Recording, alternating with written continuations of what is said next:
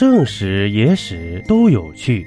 这里是喜马拉雅独播的《中国历史趣闻录》，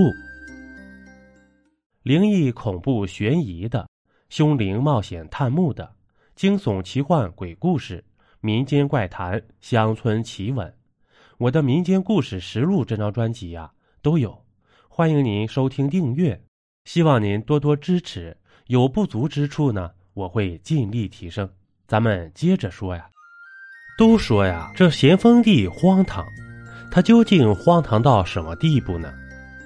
在咸丰皇帝的身上，拥有诸多清朝最后一位的称号，他是清朝最后一位实际掌握最高统治权的皇帝，最后一位通过秘密立储制度即位的皇帝，也是最后一位拥有生育能力的皇帝。这咸丰皇帝登基初期呀。东南糜烂，天下岌岌；执政中期呢，天下糜烂，积于不可收拾。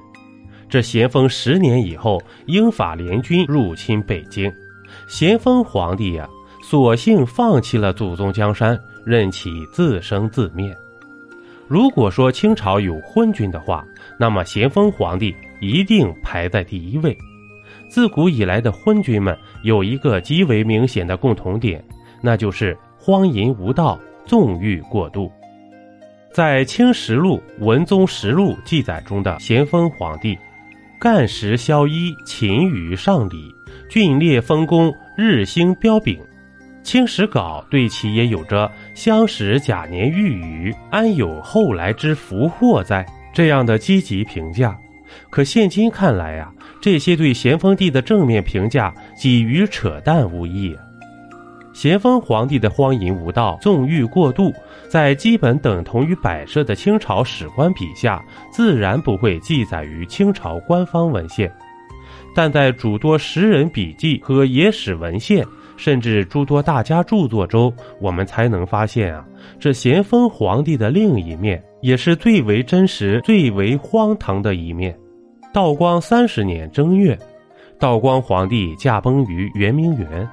依据道光皇帝于道光二十六年所立秘密传位诏书，这皇四子奕主继承了皇位，是为咸丰皇帝。这一年，咸丰皇帝二十岁，意气风华，年轻气盛，誓要重整朝纲，实现咸丰中兴。他重用汉族大臣，严惩贪污腐败。大力推行改革，仅从其整顿吏治时胜于雍正皇帝的惩治力度，就足以证明啊，这个年轻的君主复兴之心了。